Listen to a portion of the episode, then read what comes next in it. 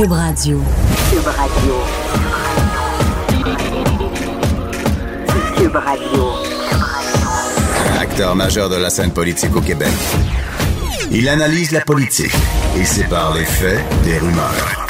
Trudeau le midi. Bon midi, on est vendredi enfin. Oh oui, encore sous la neige. Je sais pas euh, ailleurs au Québec, mais ici à Québec, on y goûte encore. On parle de 15 cm qui a commencé euh, à s'abattre sur nous depuis euh, quoi Depuis le, milieu de l'avant-midi à peu près. Je pensais à mon ami Steve E. Blogueur de journal à qui on avait parlé lors de l'immense tempête de mercredi.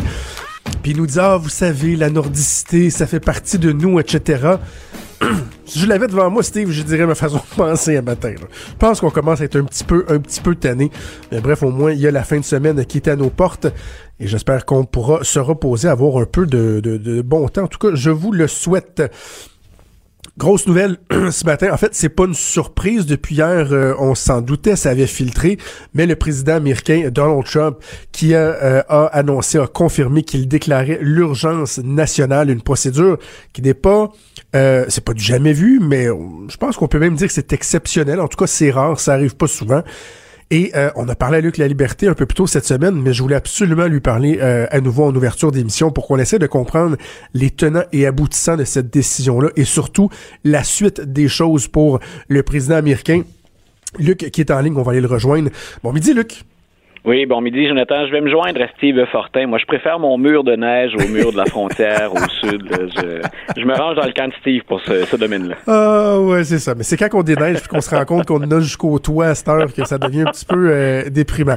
Euh, Luc, bon, euh, Oui. reprenons les choses du début. Qu'est-ce que ça signifie le fait que le président américain décrète l'urgence nationale? Écoute, c'est un dossier qui, euh, oublions même les noms des, des, personnes impliquées, c'est un, un dossier qui est lourd de conséquences pour le système politique américain. C'est-à-dire qu'un état d'urgence, puis on a l'équivalent ici, la plupart des pays occidentaux ont ce qu'on appelle des, des, des lois ou des mesures d'urgence à un état national. Euh, nous, ici, on a déjà appelé ça la loi des mesures de guerre, ça a pris une tournure différente maintenant. oh, Mais donc, ok, oui. Voilà, mais l'idée, c'est de, de, de libérer un peu les mains du président pour être capable d'intervenir plus rapidement quand il y a un état d'urgence. Le 11 septembre 2001, c'est un cas, c'est un cas de figure. euh, c'est certain que le 11 septembre 2001, est-ce qu'on veut que le président s'embourbe dans des jeux judiciaires ou politiques euh, pour et qu'on fasse tout un processus avant que le président puisse agir, ou si encore on souhaite libérer le président puis agir très rapidement? Je pense que de l'avis de tout le monde, c'était nécessaire le 11 septembre 2001 que le président Ju- ait donc, juste, juste, Luc, être sûr de bien comprendre, il y a des cas de figure dans l'histoire où le président a invoqué l'urgence nationale, mais c'était pas pour, euh, euh, pour confronter le Congrès. Même souvent, le Congrès a- peut être d'accord avec ça et comprend oui. qu'il faut aller plus vite. Là. Oui, mais en même temps, tu vois, on a déjà pu bloquer un président dans, dans ce domaine-là. Donc, je disais, on veut libérer le président pour servir, bien sûr, la, la- nation le plus rapidement possible. Donc, euh, aujourd'hui, c'est une des questions qu'on peut se poser. Est-ce que le problème à la frontière euh, avec les, les États-Unis et le Mexique, est-ce que c'est un problème qui nécessite l'état d'urgence? Euh, donc, on, se- on, on est déjà intervenu, puis même, on a déjà utilisé l'état d'urgence, puis ensuite, on est revenu des années plus tard dire on est peut-être allé trop loin. Par exemple, pendant la Deuxième Guerre mondiale, le président Roosevelt, Franklin Delano, qui est là, va se servir de l'état d'urgence pendant la guerre pour ouvrir des camps d'internement pour les citoyens américains d'origine japonaise. Et le gouvernement américain a dû s'excuser officiellement plus tard d'avoir fait ça. Mais en temps de guerre, considérant bien sûr que l'ennemi est, qu'on est attaqué par les Japonais, que l'ennemi est japonais, donc on, on va se permettre d'aller jusque-là. Mais on a suspendu carrément les libertés individuelles des, de ces citoyens américains qu'on a détenus pendant un certain temps. Donc aujourd'hui, c'est une des questions. Est-ce qu'on se dit, est-ce que M. Trump n'est pas en train de détourner la Constitution américaine pour rassurer sa base, pour lui montrer qu'il n'a pas baissé les bras, qu'il n'est pas un perdant, parce que dans les négociations budgétaires avec le Congrès, ce qu'on a signé entre la Chambre et le Sénat, c'est une défaite pour Donald Trump.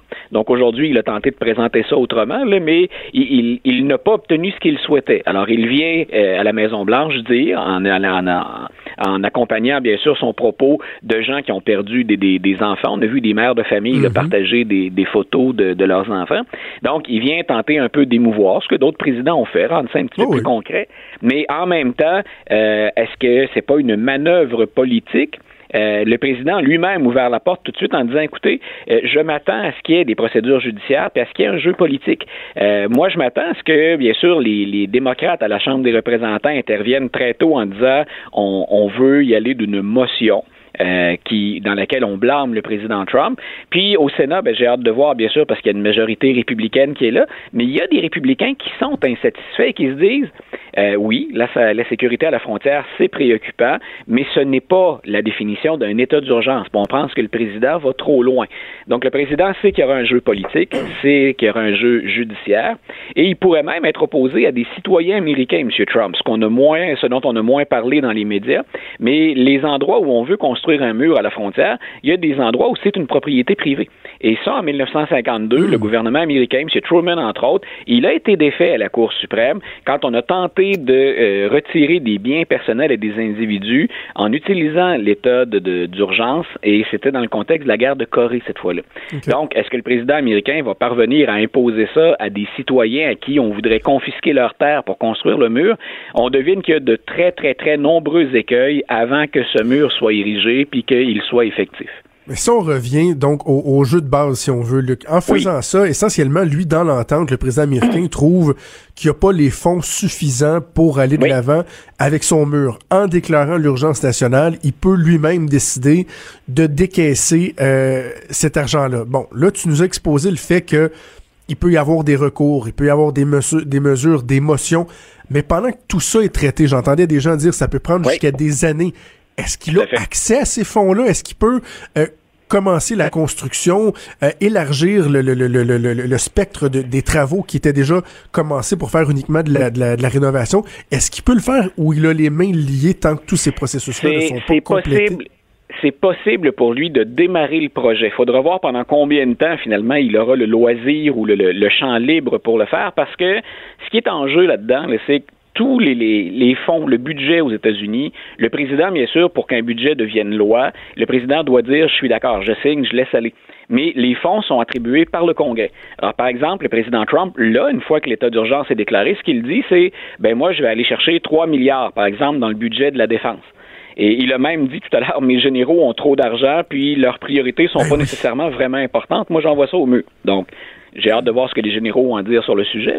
Mais lui, ce qu'il dit, c'est donc le Congrès qui avait envoyé de l'argent au Pentagone, moi, j'ai le droit d'utiliser cet argent-là. Et déjà là, le président Trump va être confronté très, très, très tôt à des poursuites. Parce que en utilisant, bien sûr, ses pouvoirs ou l'état d'urgence, il est en train de contrecarrer un pouvoir de la Constitution qui est alloué au Congrès, celui de décider à quel budget on affecte l'argent. Donc, hmm. oui, en théorie, M. Trump peut commencer, mais je pense que très, très, très tôt, euh, puis pendant que la cause est devant les tribunaux, il n'y a rien qui l'empêche, lui, d'essayer de continuer à faire ça. Mais très, très, très tôt, on va se retrouver avec ce, ce bras de fer sur où est-ce que je prends l'argent, puis de l'argent qui a été affecté pour autre chose. Je devrais vous expliquer qu'à la frontière, c'est plus urgent ce qui se passe. Luc, merci d'avoir pris le temps euh, de, te, de te rendre disponible à si brève, euh, avec un avis si bref. merci beaucoup d'avoir pris le temps. On se reparle la semaine prochaine en personne. Parfait. Une bonne fin de semaine, Jonathan. Merci, Luc La Liberté, notre chroniqueur euh, en politique américaine. Donc, ça va être intéressant à suivre ce qui va se passer du côté des États-Unis avec cette décision euh, de Donald Trump. On va revenir avant d'aller en pause un peu plus près de chez nous, euh, au Canada.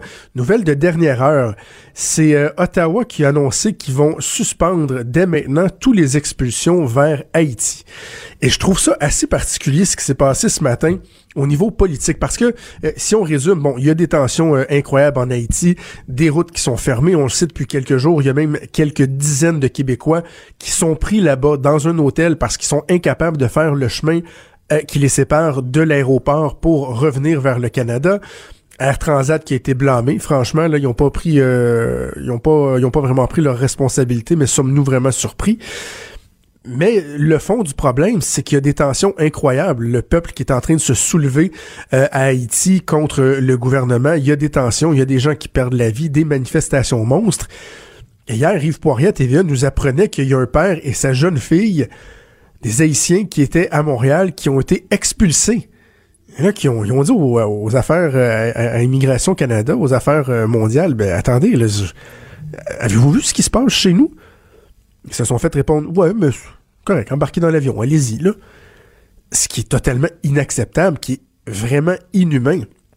On comprend mal comment ça se fait, comment des fonctionnaires peuvent être aussi rigides dans l'application de leurs lois, alors qu'il y a un danger carrément pour la santé, même la survie de ces gens-là.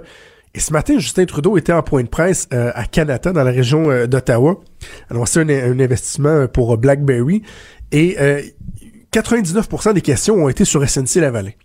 Et il y a eu une question d'un journaliste de Radio-Canada là-dessus en disant euh, Vous allez faire quoi avec ça? Est-ce que vous jugez que c'est normal qu'on continue d'expulser des, citoyens?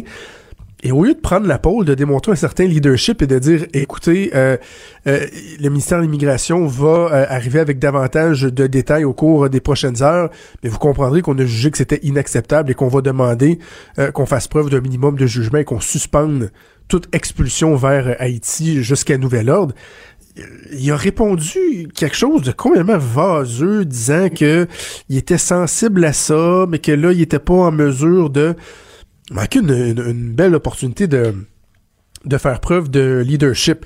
Et en terminant un mot justement sur SNC Lavalin, d'ailleurs, un peu plus tard dans l'émission, on va parler de l'aspect légal de tout ça, avec maître François-David Bernier.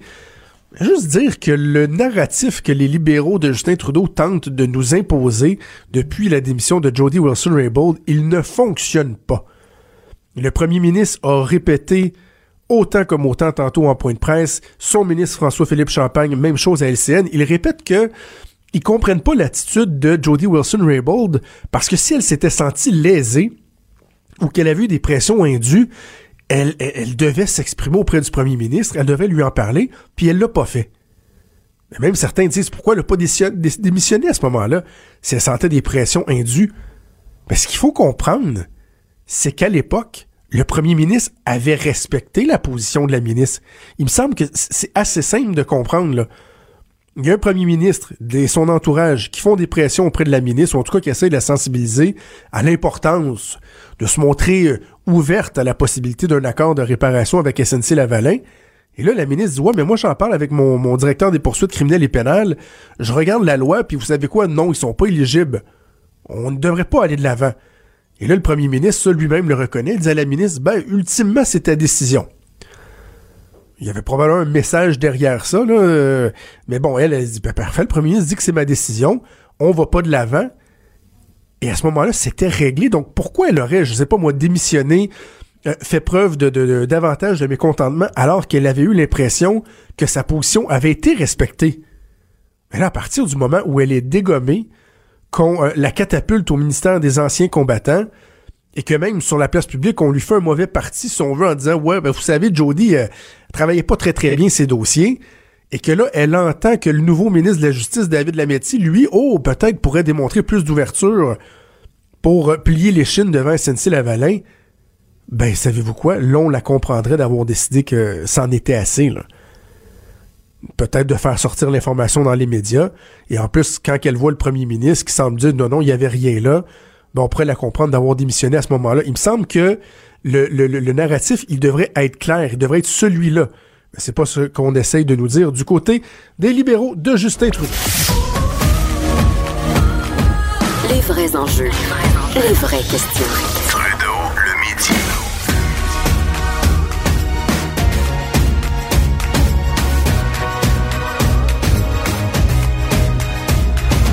Cube Radio. On a beaucoup parlé au cours des dernières semaines des problèmes dans les résidences pour personnes âgées. Hein.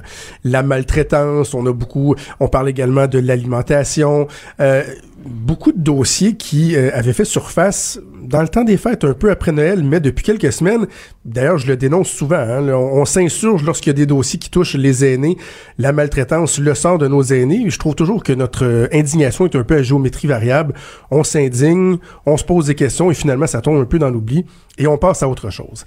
Lorsqu'on a parlé dans les dernières semaines, euh, il a été question des inspections dans les résidences privées pour aînés. Hein. Souvenez-vous, la ministre Kakis Marguerite Blais qui était, je pense que c'est important de le mentionner, euh, ministre libéral des aînés euh, pendant plusieurs années, disait non, non, des inspections, on va en faire des inspections surprises et tout. Mais là, ce matin, on apprend que le nombre d'inspections dans les résidences privées a chuté drastiquement au cours des dernières années. C'est le Parti québécois qui a euh, diffusé cette information-là, publiée dans le Journal de Québec, Journal de Montréal, euh, ce matin.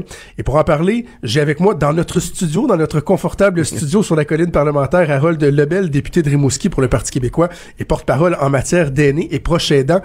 Bon midi, Monsieur Lebel. Oui, bon midi.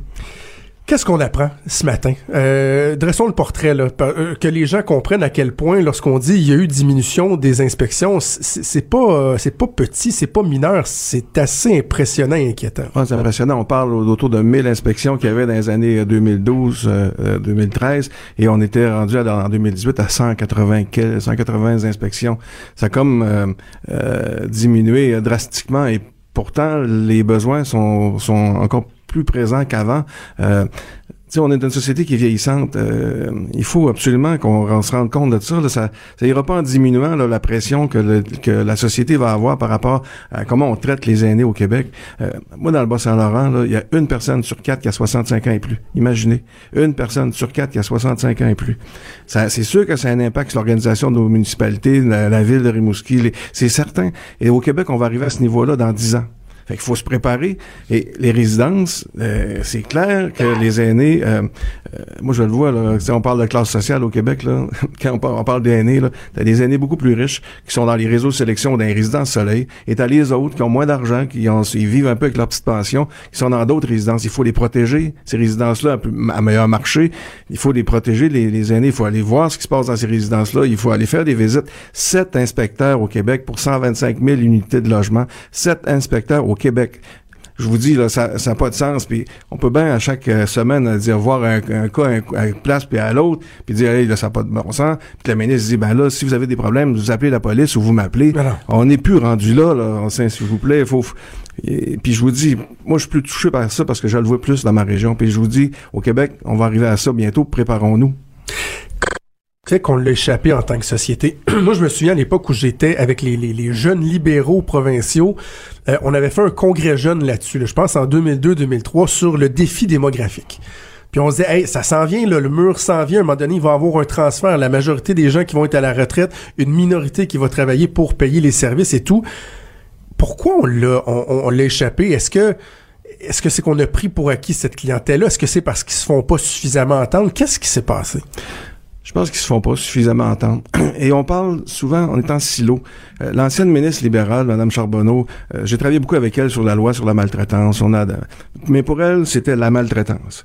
Là, la nouvelle ministre, pour elle, c'est la proche aidance, les proches aidants. Fait qu'on y va en silo. Une ministre arrive. Moi, je, travaille sur tel tel aspect de, de, des aînés, tel aspect de ce dossier-là. Mais il faut voir ça beaucoup plus large puis personne prend le temps de le faire. Personne prend le temps de s'arrêter et regarder la société, comment on fait pour l'adapter au vieillissement de la population. Et c'est très large, c'est le transport. Quand tu es aîné dans un village, dans le Bas-Saint-Laurent ou en Gaspésie, puis t'as pas d'épicerie dans ton village, puis là tu perds ton permis de conduire parce que t'es euh, par, par la santé plus apte tu peux plus rester dans ton village. Tu déménages en ville, proche de l'hôpital, proche d'un... Et là, il y a des quartiers complets. Il faut que la ville s'adapte. Il y a, il y a tellement d'éléments qu'il faut regarder. Il y a des aînés qui sont capables de travailler, mais qui peuvent pas aller travailler parce qu'on les coupe à l'impôt ou le niveau de la fiscalité. Il y a tellement de choses qu'il faut regarder, mais prenons le temps de le faire.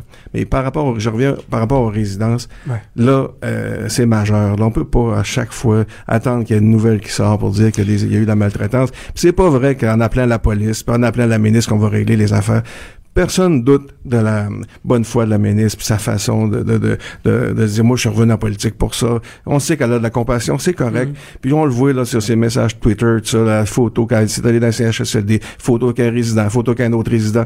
C'est correct tout ça, c'est bien cute, mais là il faut aller beaucoup plus loin que ça. Il faut investir dans le réseau. Il faut aider notre, personnel qui sont dans le réseau, qui sont débordés, qui sont débordés. Puis, on dit qu'il y a des mauvais services dans le réseau, mais c'est pas à cause du personnel, parce qu'il y en manque. Il faut investir. On peut pas traiter les aînés du Québec comme on le fait aujourd'hui? Parce que si on revient donc à la nouvelle de ce matin, les inspections dans les résidences privées, juste être sûr que les gens comprennent bien, là, en l'espace juste d'une année, là, en 2017, il y a eu 747 inspections. 2018, il y en a eu 189 seulement. Et là, ce qu'on apprend également, c'est que, et vous l'avez mentionné rapidement, il y a sept personnes uniquement à l'échelle du Québec qui assurent la couverture du réseau. Me semble que c'est inacceptable. Ça, ça prend des ressources. Faut qu'on en mette plus des ressources que les gens aillent faire ces inspections-là. Il faut investir. C'est sûr que la ministre n'a pas fait le tour de toutes les résidences par des, des rencontres surprises. Il faut investir dans du personnel qui vont aller dans les résidences, qui vont aller voir le monde, puis qui vont vérifier l'état des, des lieux puis l'état du service. Puis il faut aussi investir dans les ressources. Euh, les gens, le personnel, les, les, les préposés, les infirmières sont débordés, puis il faut, euh, il faut investir. Euh, pour, pour, pour justifier ce- ce- cette baisse-là, le ministère de la Santé tente de nous expliquer que c'est qu'il y a eu des changements dans la façon de faire les inspections, dans la réglementation, des changements qui seraient survenus suite à la tragédie de l'île verte, évidemment, on s'en souvient, et que c'est ça qui a, qui aurait amené une espèce de, de période de latence, si on veut, là, où il y aurait eu comme un vide. là. Mais C'est- bidon, ça. n'a pas, pas de sens. C'est comme, c'est le code de la route, là, il change à chaque année, mais on n'arrête pas de donner l'étiquette euh, parce que le code de la route a changé. Il y a, y a- y a quelque il faut, euh, c'est vrai que ça change, ça va continuer à évoluer, les besoins vont, vont continuer à évoluer, les gens vont continuer à vieillir, il va y avoir des besoins supplémentaires, puis il faudra changer les règlements à chaque année, c'est certain, mais pendant ce temps-là, euh, allons voir, allons euh, sur les, les- les- dans les lieux, allons voir les choses, assurons que ça s'améliore, assurons la protection des, des aînés. Pourquoi ça, pourquoi mettre un genre de, de, de haut là parce qu'on est en train de changer des règlements? Non, non, faut pas, faut continuer parce que comme je le dis, ça va être une, il y a de plus en plus d'aînés. Il va y avoir de plus en plus d'aînés en résidence. Être- faut y aller, il faut être prêt. Il faut et- investir. et le ministère qui tente également de nous faire à croire que c'est parce que les, parce qu'ils bon, ils disent pendant cette période-là, les euh, centres de services devaient s'adapter au nouveau euh, règlement, la nouvelle réglementation. Mais ils disent il y a aussi nos inspecteurs qui devaient être formés sur les. Donc, est-ce que ça prend un an former cet inspecteur à un c'est pas un changement, un chambardement de la réglementation, c'est un ajustement, un resserrement. Avez-vous l'impression qu'on on- on- on nous amène en bateau? Est-ce qu'il y a d'autres choses qui se cachent derrière ça? C'est-tu un problème financier, problème de volonté? Ça peut être quoi? Parce que ça tient pas la route ce qu'on nous donne comme explication. Ça tient pas la route. Puis moi, je pense qu'on n'est pas prêt. Je rencontrais des... euh, il y avait une commission parlementaire l'année passée au ministère de, euh, des Affaires municipales et de l'Habitation. Euh, je, je leur demandais, dans votre machine, là, qui s'occupe des aînés? Qui a une préoccupation par rapport aux aînés puis l'habitation? Il n'y avait pas personne en tant que tel. Il n'y avait pas de direction. Il n'y avait pas rien. C'est au ministère des Transports. Est-ce qu'il y a quelqu'un qui se préoccupe de problématiques des transports par rapport aux aînés? Il n'y a personne qui fait ça. C'est comme si on n'a pas allumé. C'est comme si on n'est pas prêt à cette société-là qui vieillit. On sait, puis on, a- on attend que ça nous arrive en pleine face, que les situations nous arrivent en pleine place, en pleine face. Cet inspecteur, c'est, c'est ça, il y a trois, quatre ans, cet inspecteur, mais on voit bien, là, on voit bien a juste à écouter un peu les nouvelles, qu'il y a de la pression. Rajoutons des inspecteurs. Rajoutons, puis rajoutons de l'argent dans le réseau. Faisons en sorte d'améliorer les conditions de travail aussi de nos préposés, pour, Ben faire, oui. pour faire en sorte que ça intéresse d'autres préposés à y aller. Parce que pour l'instant, tu regardes ça, tu veux pas faire ce métier-là, mais pourtant, on va en avoir besoin. Vous avez réagi comment quand on a appris que, euh, par exemple, les, les, là, je vous amène sur un terrain glissant, je vous le dis tout de suite, que, par exemple, les employés euh, caissiers de la SAQ Ouais. gagnent plus que des préposés aux bénéficiaires qui travaillent euh, dans le privé, parfois même dans le public. En termes de choix de société qu'on fait, est-ce que des fois on n'a pas erré un peu? Ben, je veux pas faire des comparables là-dessus, mais c'est sûr qu'il faut euh, euh, investir dans le réseau de la santé, puis de ceux qui prennent soin des aînés. C'est sûr qu'il faut améliorer leurs conditions de travail. Euh, il y a eu un moment donné dans le réseau de la, la service de garde, on appelait, il y avait des, des gardiennes. On disait les gardiennes. Euh, à un moment donné, on a investi pour créer des CPE. On a dit, vous n'êtes pas des gardiennes, vous êtes des éducatrices. On va faire une formation. On va bien vous payer. Et là, ce que ça a fait, ben, ça a amené des gens à aller prendre la formation dans, là-dedans et on a, valorisé ce métier-là et ça a eu un impact majeur pour les enfants du Québec.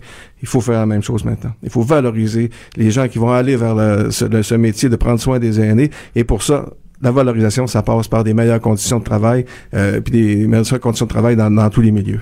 Nous, en tant que, que peuple, les Québécois, est-ce que il y a un examen de conscience aussi qu'on devrait faire sur la façon dont on traite nos aînés, la relation qu'on a? Parce que on sait, des fois, on, on va comparer soit avec certaines cultures ou d'autres pays, les aînés, on n'en prend peut-être pas aussi soin qu'ailleurs. C'est beau, on doit le faire, exiger du gouvernement, exiger du système de santé de mieux encadrer, de mieux en prendre soin. Mais est-ce que nous, des fois, on devrait pas un petit peu se regarder puis se dire, Ouais, hey, c'est- nos aînés, faudrait peut-être en prendre un peu plus soin? C'est clair. Il faut en prendre soin. Faut protéger les aînés qui sont plus vulnérables, mais il faut aussi laisser les aînés qui, qui ont encore le goût de participer à la vie sociale, faut les écouter davantage. faut les laisser continuer à participer. faut arrêter de dire euh, que dans nos, dans nos réseaux, dire, gars, ça, faut rajeunir absolument, puis il faut se débarrasser des plus vieux, euh, parce que non, les aînés ont encore des choses à faire, encore des choses à dire. Euh, en France, ils ont adopté une loi pour, ils appellent la loi d'adaptation de la société au vieillissement de la population. Tout le monde est, est, est embarqué dans cette loi-là, le monde municipal, les syndicats, les partout. Et entre autres, une des choses qu'ils font, c'est qu'ils amènent les aînés à parler aux plus jeunes, à parler de, du côté mémoriel, de ce qu'ils ont vécu ben dans le passé. Euh, Là-bas, ils sont très préoccupés par les deux dernières guerres mondiales, c'est certain. Mais nous aussi, on pourrait faire... Il y a des aînés qui pourraient... Moi, chez nous, je le vois dans des écoles, les aînés pourraient dire comment on a bâti euh, le, bas du fleuve, comment on a bâti nos villages, qu'est-ce qui s'est passé, c'est quoi les vieux métiers, comment c'était, dire ça à nos jeunes, faire en sorte que les jeunes communiquent, que, ça deviennent complices des aînés. Ce serait tellement bon pour les aînés, tellement bon pour nos jeunes. Transfert des compétences, des connaissances. Moi, un des moments, un des moments que j'apprécie dans l'année, là, c'est lorsque le jour du souvenir arrive mm. et que l'on voit des anciens combattants qui vendent des coquelicots. Pour moi, c'est devenu comme une tradition, non seulement d'aller les encourager, mm. mais de jaser avec jaser avec eux. D'entendre ce que nos aînés, on, la vie va tellement vite, on le fait pas et on, a quelque chose à aller chercher. Comment c'est tellement compliqué juste demander à quatre ou cinq aînés de dire vous allez aller dans une école, parler aux jeunes. Et là, c'est compliqué parce que là, l'école, tout est bien encadré. Tu peux pas comment tu peux rentrer, il faut que tu prépares ça d'avance. Il y a tellement de règles qui fait que tout devient compliqué. Moi, je pense qu'il faut euh, il faut revoir tout ça. Il faut s'asseoir et avoir une vision beaucoup plus large de ce qui se passe par rapport aux aînés. Mais entre-temps, euh, il faut investir dans le réseau. On peut pas vivre des affaires comme on, voit là, descendre ouais, autant d'inspections. Madame Blais, là, bon, elle a encore le beau jeu. On peut dire que c'est l'ancien gouvernement, même si elle en ah, a ça, fait je suis un peu tanné de ça. à l'Assemblée nationale, on entend ça souvent. C'est ça. mais là, faudra, ça va prendre de l'action. Ça prend de l'action, ça prend des investissements. Prochain budget? Prochain budget. Puis euh, il faut que là, déjà, qu'elle consulte le monde autour, puis que on veut travailler avec elle. Mais les belles photos, la compassion, ce beau discours-là, c'est correct, là, on peut bien l'entendre. Mais là, ça prend des gestes concrets. On aura l'occasion de faire le suivi ensemble. Euh, merci à Harold Lebel, député de Rimouski, porte-parole du Parti québécois en matière d'aînés et prochain aidant. Bonne fin de semaine, bon retour vers Rimouski. Ah Pas aujourd'hui, hein, je pense que ça va aller demain avec la neige. merci beaucoup. Merci. Bougez pas, on revient. Cube Radio. Cube Radio, autrement dit. Trudeau, le midi. On enchaîne tout de suite avec François-David Bernier. C'est le temps de parler de l'actualité judiciaire. Bon midi, Maître Bernier. Bon midi, Jonathan. Euh, François David, je voulais revenir avec toi sur euh, sur SNC Lavalin parce que il y a quelque chose de, de, de, très complexe, je pense, pour pour les gens, c'est-à-dire d'essayer de faire la différence entre des dirigeants qui sont accusés versus une entreprise. Il y a, il y a deux concepts là-dedans. Hein. Il y a la personne morale et il y a la mm-hmm. personne physique. Démêle-nous ça un petit peu. Bien dit, c'est ça. Euh, donc la personne morale, pour se rappeler, elle n'a pas de gens elle pas de bras. Donc, c'est, elle a tous les attributs d'une, personne, mais elle n'a pas de corps. C'est comme ça qu'on retient. Mais elle a des lettres patentes. ouais, c'est ça. elle, est née par lettre patente. Et puis, euh, dans le fond, ben, c'est bien comprendre. Donc, en tant que personne, elle, peut être accusée, elle peut avoir à, subir un procès, sauf que, ben, comme on voit dans SNC Lavalin, c'est que comprenez bien qu'on ne peut pas mettre en prison euh, une entreprise parce qu'elle n'a pas de corps. Donc, on, au final, comment on peut la sanctionner de commettre un geste criminel, même si c'est très grave, c'est en lui donnant une amende. Et souvent, c'est des amendes très, très salées qui, bon, ça équivaudra jamais à emprisonner euh, quelqu'un. Mais euh, et aussi, c'est sûr que lorsqu'il y a des accusations criminelles, mais l'entreprise, ben, la personne morale, je pense qu'il peut y avoir des sanctions de ne pas pouvoir euh, soumissionner sur, sur des projets publics pendant un certain temps. Donc, il y a des conséquences qui peuvent nuire à l'entreprise. Et il n'y a aucun lien, j'imagine, en tout cas tu sauras me le dire, entre le fait que des condamnations vont avoir lieu euh, auprès de, de, personnes, donc des anciens dirigeants, et le traitement qu'on va qu'on va faire euh, à l'entreprise. Il n'y a pas, pas d'aveu de culpabilité par association ou euh, vice versa, par exemple. Non, c'est ça. C'est vraiment deux personnes. Puis là, on le voit avec, avec SNC Lavalin. Ben, c'est ça. C'est qu'il y a un dirigeant va être accusé par, par ses gestes puis il va, va devoir faire face à la justice pour des gestes qu'il a commis au sein de l'entreprise, mais c'est sa personne qui est accusée. Là, il y a un, dirigeant qui est accusé de fraude, de corruption, mais quand c'est l'entreprise au complet, mais ben là c'est différent. Mais tu sais, je comprends les gens, c'est mélangeant. Puis peut-être que les gens se disent, coudon, euh, si une entreprise commet un crime, il y a des dirigeants, parce qu'on le sait, euh, on a beau dire une personne morale, mais elle ne peut pas vivre s'il n'y a pas des gens en arrière qui prennent des décisions. Là. Donc, tu sais, peut-être qu'on verra ça un jour où est-ce que si la compagnie est reconnue coupable, qu'il y aura une responsabilité, une certaine responsabilité des dirigeants. Puis on, le voit déjà, euh, plus simplement, exemple maintenant, là, c'est, on appelle ça les DAS, les déductions à la source des employés. Si les administrateurs d'une compagnie ne payent pas ça, ben, ils vont être directement personnellement responsables. On l'a vu euh, dans l'actualité euh, aujourd'hui. si une entreprise est, fait de la négligence criminelle, mais ben là, on peut des fois euh. Euh, on, voit ça de plus en plus. Le, gestionnaire peut être euh, condamné et accusé aussi. Mais encore une fois, c'est séparé. On accuse l'entreprise, on accuse le gestionnaire ou l'administrateur en arrière. C'est quand même séparé. En tant qu'avocat, tout le, parce que il y a un débat sur la pertinence ou non d'offrir des accords de réparation toi, en tant qu'avocat, c'est quoi ton, ton, ton opinion là-dessus? Est-ce que euh, tu trouves que c'est pertinent que des entreprises puissent éviter les tribunaux pour des motifs bon économiques, de maintien des affaires et tout? Ou le, le, juriste en toi a tendance à être irrité puis tu vas dire, il me semble que quand tu es accusé, on devrait aller au bout des, des, des, de la, ouais, des procédures. Je vais être prudent parce que j'ai lu ton article dans le Journal de Montréal. non, on a le droit de pas être d'accord.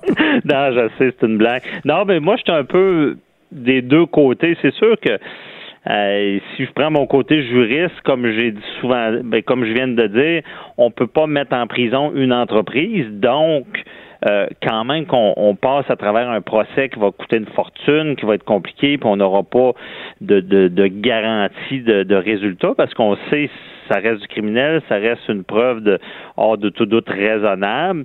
Donc, je me dis, le, fameux accord de réparation de sursis, c'est quand même, c'est très logique. Hein. On a mis ça depuis octobre dernier, ben, ça fait un an, je pense, dans le code criminel.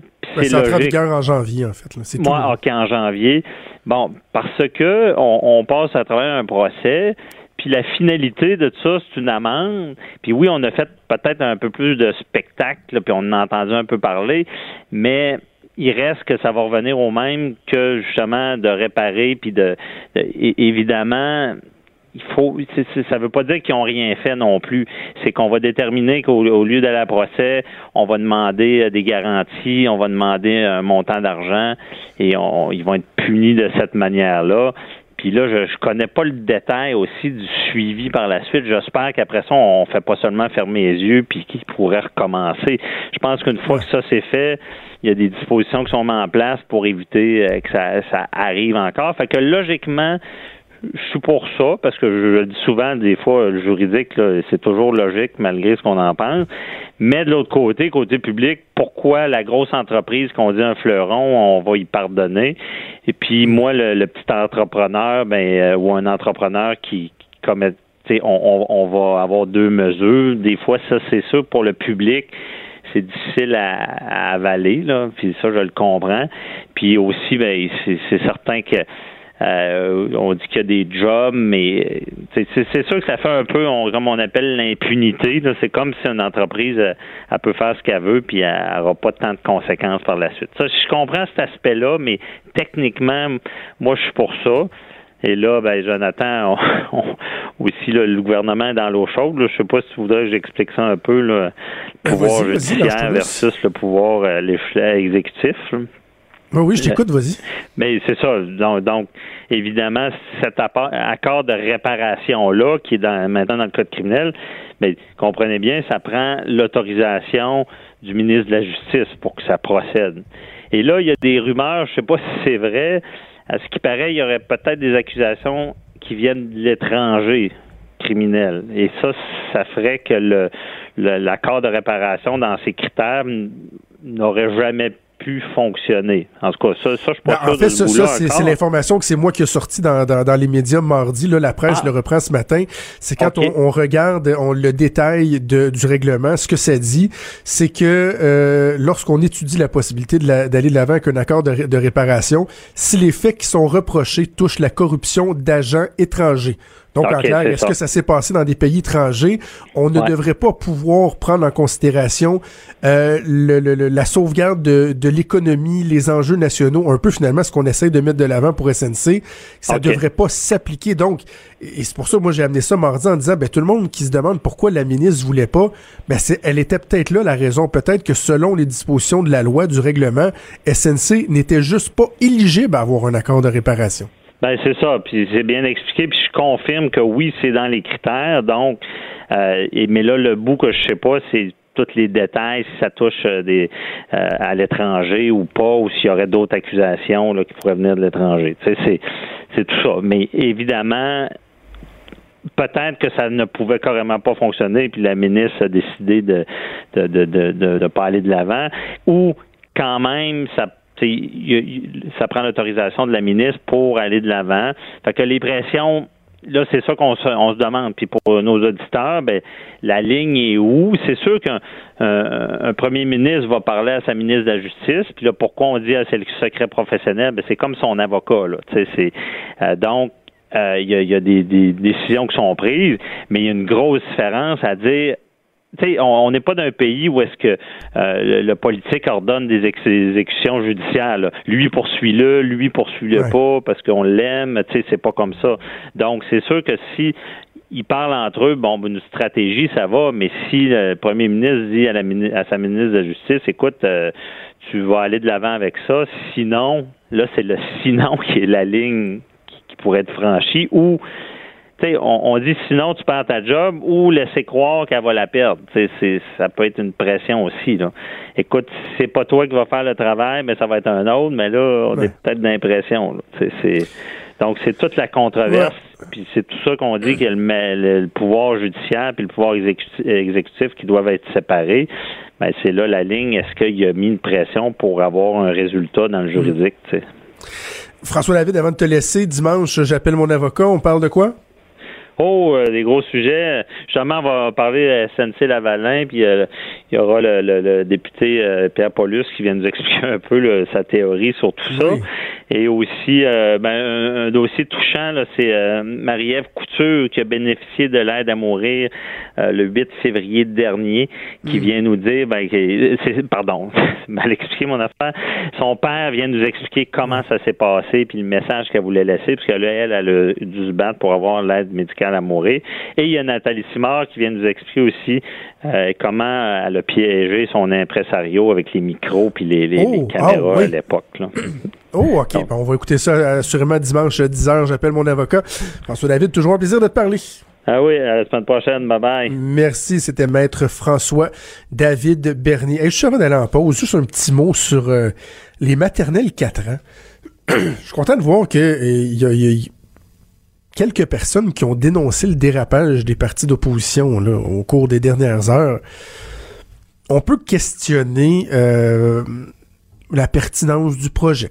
C'est l'entêtement du gouvernement parce que bon, François Legault veut aller de l'avant avec les maternelles 4 ans, il y croit, il en fait même une affaire personnelle. C'est lui qui était là hier euh, à l'annonce euh, dans, une, dans une école avec son ministre de l'Éducation, Jean-François Roberge on me disait, des gens de son entourage me disaient lui-même, euh, dans, ses connaissances, il y a des, des personnes qui, étant jeunes, ont eu des difficultés d'apprentissage. Je pense qu'il se dit, ouais, ces gens-là auraient pu bénéficier d'un meilleur encadrement. Euh, l'éducation, pour lui, c'est essentiel. Donc, la volonté est là. On peut se poser des questions à savoir, bon, est-ce qu'on a vraiment besoin d'en avoir 5500? Est-ce qu'ils vont être capables de faire autant de classes? Combien ça va coûter? C'est correct. Mais les dérapages, là, tu sais, Marois Risky qui s'en va dire euh, Ah, là, là, ils vont tellement avoir besoin de classe, là, qu'il faudra expliquer à des jeunes qui pourront plus avoir leur cours de musique parce que on va prendre les locaux de musique ou ils auront plus de, cours de gymnastique parce qu'ils vont être obligés de prendre les gymnases pour faire des classes de maternelle 4 ans. Un instant, là. Un instant. Et Véronique Yvon, que, que, que j'aime bien, j'ai échangé même avec elle, je sais qu'elle était en, entrevue ce matin euh, à Cube, je sais qu'elle a dit, bon, on devrait mettre l'accent sur les CPE. OK, parfait, il y, a des trucs qui se défendent là-dedans. Mais de dire, par exemple, que personne n'en veut, que c'est de l'entêtement, de l'acharnement, ben, je m'excuse, mais c'est une des promesses fortes du gouvernement Legault. Ils ont été élus là-dessus. Donc, est-ce qu'on peut au moins euh, donner la chance aux coureurs, voir comment ça va cheminer, plutôt que de se braquer, le, le réseau qui se braque tout le temps, comme la Fédération des enseignants euh, s'est braquée cette semaine lorsque, ouf, on a proposé d'avoir deux récréations de 20 minutes dans la journée. C'est fatigant de voir qu'on n'est jamais capable de rien mettre de l'avant. Peut-être que je le répète souvent, mais je vais continuer à le répéter. À un moment donné, il faudra que les choses changent et ça touche autant les gens qui font des moyens de pression, qui ont des revendications, que les politiciens eux-mêmes, qui après ça se demandent pourquoi les gens décrochent et ont de la misère à écouter, à tendre l'oreille lorsque les politiciens leur parlent. Quand Trudeau parle de politique, même les enfants comprennent. Jusqu'à 13h, vous écoutez Trudeau le midi. Cube Radio. Bon midi, Vincent Dessureau. Salut Jonathan, Comment vas-tu? ça va bien toi? Oh, Ben voyons, c'est vendredi. Ah, j'écoute, je je de moucher. Je, je, fais des clubs sandwich de rhume. Ben là, T'as comme un étage de rhume avec un autre rhume par-dessus, puis là, tu rajoutes un autre rhume, je suis plus capable. ben t'as eu des, des belles vacances là, sous la pluie, puis là, euh, tu, tu, tu payes un petit peu, c'est correct. Ça va faire 14 jours demain que, que, que j'ai repogné le rhume lors du dernier jour de, de, de mes vacances. Fait que euh, c'est ça. On Ah, est un bon. petit peu tanné, puis il neige encore ici à plein ciel. à Les Québec, journées mais, rallongent, euh, là, Jonathan. euh, oui, fait que- ça, ça, c'est. On le sent-tu, hein? oui, oui, oui. Là, on le voit, là. À Surtout 5 moi heures, qui c'est finis à encore 5 clair, c'est là. ça, quand tu finis à 5, moi je finis à 5 heures, là, et c'est le cas de plusieurs personnes dans ces alentours-là, puis là tu le Ben vois, oui. là, tu sors, puis t'es comme, ah, ça y est, on, va, Ah. on va y arriver. On va reprendre vie. Oui. Hey, euh, tu sembles faire une, une, fixation sur le tueur de Cougar. T'es comme rendu à ton part 3. Oui. Bon, le gars au Colorado qui s'est battu contre un Cougar a réussi à l'étouffer. Là, tu me disais là, en début de semaine que euh, on avait retrouvé le Cougar et tout. Là, tu veux me faire un suivi? Je vais y aller d'une prédiction. Oui. Euh, finalement, c'est un fake. Le gars, il avait tout arrangé ça. C'est ça? Non, non, c'est Ah. pas un fake, mais je suis obligé de revenir. C'est pas une fixation, là, mais c'est qu'il y a eu, il y a eu un, un grand boule, une information, je trouve, capitale dans cette histoire-là, Ah, qui vient Cougar boule- est enceinte. bouleverser l'histoire. Euh, et ce que je trouve drôle, c'est que c'est vraiment pas pris comme ça. Partout, je voyais, euh, c'est que le jeune homme qui s'est battu contre un cougar à main nue qui lui euh, sauté dans le visage en pleine forêt euh, et qui l'a tué de ses propres mains, c'est finalement, a finalement parlé aux médias hier. Alors, on peut le voir. D'ailleurs, il est pas très blessé. On peut voir dans son visage là, une marque. Il y a eu d'ailleurs 20 quelques points de suture, 28 points de suture. Ah, quand Euh, même. eh ben, c'est mélange euh, euh, surtout au bras, là. donc le bras et au visage, mais ça devrait pas laisser à part une petite cicatrice, là, euh, rien de trop grave. Euh, monsieur, jeune homme très sympathique euh, de, euh, de 31 ans qui, disons, euh, a dit l'histoire est devenue beaucoup plus grosse que, disons, ma, dit de ma, ma structure un peu chétive. là. Alors il dit bon, qui est pas très, c'est pas quelqu'un de très grand, c'est pas un héros, mais euh, remarque que cette histoire-là a quand même fait beaucoup, euh, beaucoup de chemin. Alors là, tu lis les articles, puis ça, ça raconte. Tu vois le jeune homme, il est sympathique, une, be- une belle histoire, tu quel courage. Euh, le problème, c'est qu'il y a une information qui se glisse dans les, euh, euh, dans les nouveaux articles et qui, dans ma tête, est capitale, c'est que le cougar, là, Ouais. on en avait parlé comme un jeune cougar. OK? Et Oh là, non. je me disais, bon, un cougar, au début, on avait dit 80 livres. Là, je me dis, bon, 80 livres, c'est un petit cougar. Là, on s'entend, mais c'est un cougar pareil. 80 livres, c'est- bah, c'est un cougar. euh, C'est un félin qui peut- saute dessus à 80 c'est livres. ça. Bon, on s'entend, c'est pas euh, maman cougar, là, ou pas, mais ça peut quand même fesser. Mais euh, on a révisé les, euh, les données, Jonathan. le, le cougar est évalué d'un, il avait entre 4 et 5 mois Oh. pour un poids de 35 livres. Ben voyons donc. 35, on dit 35 à 40 livres, 16 à 18 kilos. Mais mon chat, vous dire, mon chat est obèse, là, je m'excuse, il est obèse, mais il est pas loin de ça, là. Mon chat. Mettons, c'est Oh. mon chat et demi, là, ou mon, mon chat fois deux. Euh, donc, écoute, c'est un. C'est un gros chat, là. Tu le bottes, puis il s'en Salaud. va, là. Tu sais, c'est ce genre de petit cougar là, que tu vas voir dans un zoo, là, que c'est bien cute, il donne le biberon, là. Ben, ben, ben, peut-être pas. On dit un, un- on dit un mâle, un adulte mâle cougar pèse 150 livres. Donc là, on est à 35 livres. On est quand même loin du cougar adulte. Alors là, je veux pas, tu sais, euh, mais finalement, le gars, là, l'histoire, c'est peut-être que ça lui a donc bien pris du temps pour euh, tasser un cougar de 35 livres qui te saute dessus. Il a fallu qu'il le batte à coups de roche, puis qu'il... euh, le- le- écoute, Oh. ça semblait toute une bagarre, là, pour un... Écoute, tu... Je le sais pas, mais tu le prends par la peau du cou, là. Moi qui, qui ai un chat, là, tu le prends par la peau du cou, là. là, tu dis non. Ah oui, Dis non, même idéalement, t'as euh, tu sais, un push-push à eau, là. Tu juste faire. Ben, juste ou une, euh, tu sais, une, euh, une bille dans une canne de conserve, là. Ding, ding, ding, ding, ding, puis ils partent à la course. Tu y souffles d'en face.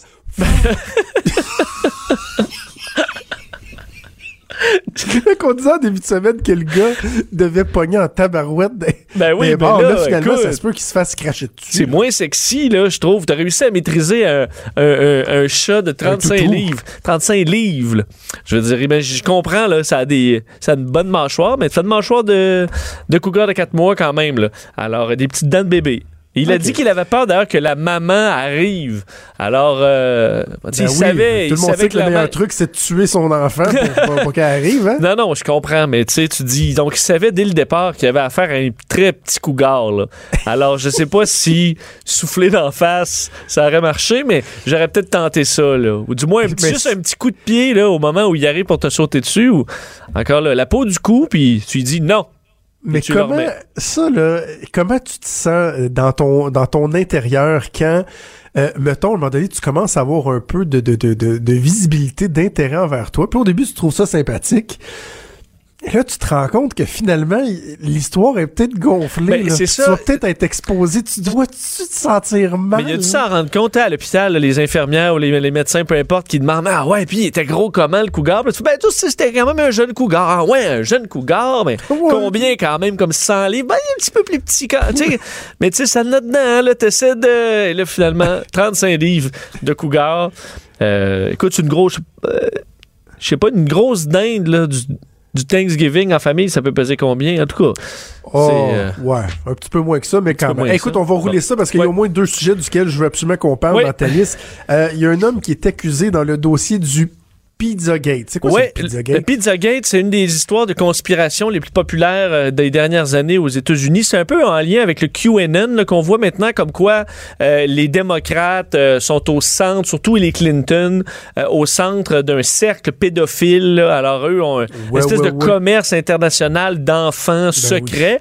Et le, le point, l'épicentre de cette conspiration-là, du Pizzagate, et pourquoi on l'appelle Pizzagate, c'est que c'est dans une pizzeria de Washington qui s'appelle Comet Ping Pong Pizza. Où, dans les sous-sols, Hillary Clinton, elle serait toujours là, là, par la porte secrète pour aller euh, vendre ses enfants, là, donc des enfants kidnappés. Ah. Euh, évidemment, c'est une histoire qui est complètement ridicule, mais qui a tellement fait de chemin que euh, dans les dernières années, entre autres, il y a un homme qui s'était présenté avec une mitraillette, un AR-15, pour délivrer les enfants.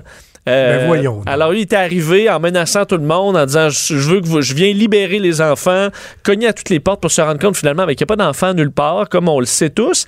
Et là, il y a une deuxième histoire. Euh, hier, un homme de, de, de 22 ans a été accusé d'incendie criminel pour avoir tenté de mettre le feu au restaurant. Euh, encore là, pour bon détruire le centre de, cette, de ce cercle pédophile. Il s'appelle Ryan Jaselski. Et euh, lui s'est présenté et a, euh, avec un- de l'essence à briquet, essayé d'allumer euh, du, euh, des rideaux. Il a, ré- il a réussi à faire un début d'incendie. Il y a eu une évacuation et euh, heureusement, les pompiers ont été capables de, de maîtriser l'incendie. Au grand désespoir de, des patrons de ce restaurant-là qui ont vécu, écoute, des traumatismes sans arrêt depuis euh, tu sais, des courriels, des zéro étoiles partout en disant que c'est c'est que c'est que c'est des pédophiles. Et eux, on utilise ça parce qu'entre autres, on analyse là, toutes les photos sur les murs, euh, les posters, on analyse ça comme étant ah mais ça c'est un signe pour dire qu'il y a des enfants cachés. Euh, les termes aussi dans le menu parce que si tu commandes un hot dog par exemple, c'est que tu veux un garçon. Si tu commandes une, pizza, Ah. c'est une fille. Puis il y a un paquet de termes cachés là, pour, dépendamment des toppings là, de ce que tu mets sur ta pizza. C'est, tu veux un enfant plus de telle couleur, telle grandeur, tel âge. Alors, une histoire complètement saugrenue. Mais tu vois, quand le fake news, là, à un moment donné, va trop loin, mais ça ça oui. amène à des actes criminels. Et là, c'est la deuxième Ben, histoire du genre. Tu le disais, c'est- lourd à porter pour euh, euh, les propriétaires de la pizzeria qui non seulement doivent faire face à des gens euh, comme ça qui vont les, les confronter, mais en plus, pendant ce temps-là, il faut qu'ils gardent Hillary caché dans le sol pour de vrai. là. Ben oui, parce que je dirais tout le temps rendu là avec Bill. Il y a d'autres des vedettes euh, d'Hollywood aussi Ah, là, qui font le, le- le trafic d'enfants. OK, et là, on va finir avec euh, un sujet qui euh, pique ma curiosité. Hum, Il y, a- eu une attaque de gaufres au Saguenay. Oui, euh, on salue un article de Stéphane Bégin dans le quotidien euh, ce matin qui euh, m'a fait quand même sourire parce que à l'abbé, euh, hier est arrivé un événement, en fait dans les derniers jours, là, parce que a comparu hier euh, un- une femme de l'abbé qui a appelé la police parce que son chum l'a attaqué avec une gaufre. En fait, il lui a lancé une gaufre et il a été arrêté par les policiers, fait face maintenant à euh, une accusation de voie de fait armée. Évidemment, l'arme étant Ben la gaufre. Euh, parce qu'on le dit, on dit dans le code criminel, euh, l'arme dans voie de fait armée, ça peut être n'importe quoi. Alors, si je te tire des raisins, euh, autant qu'une hache, c'est évidemment pour la peine, ça peut changer, mais pour le dépôt d'accusation, ça change rien. Alors, euh, une gaufre, on ne sait pas si c'est une, tu sais, la- une égo mince, on ne sait pas si c'est une, ouais, celle de la- congelé? Ouais, mais tu sais, la gaufre épaisse de pâtisserie, là, ou, euh, euh, mettons, gelée, ça, Ouais. ça peut quand même lancer comme un frisbee, là. Ça peut quand même. Surtout, si, euh, mettons qu'il était resté sur le comptoir pendant quelques jours, ça, ça prend de la. Ah, de la une vieille gaufre Tu sèche, pourrais-. Tu pourrais tuer un jeune cougar de 35 livres avec ça, d'après moi. Là. Une vieille gaufre lancée frisbee, là. En tout cas, et on dit euh, donc euh, on parle d'une légère altercation. Euh, il s'est retrouvé Ben devant le juge Pierre Simard de la Cour du, euh, du Québec. Euh, Il faut dire la peine maximale. Tu sais, on dit évidemment il n'y aura pas la peine maximale, mais on dit il peut écoper de 10 ans de prison. Mais un homme sans histoire, là, il n'y a pas de. Il euh, écoute un dossier euh, criminel vierge. Alors euh, je sais pas ce qu'on va faire. si C'est une absolution euh, conditionnelle ou, euh, ou peu importe, mais c'est quelque chose qu'on voit quand même assez rarement une intervention pour euh, une. Pour euh, ouais, le lancer de la gaufre. Lancement de gaufre. Cube Radio.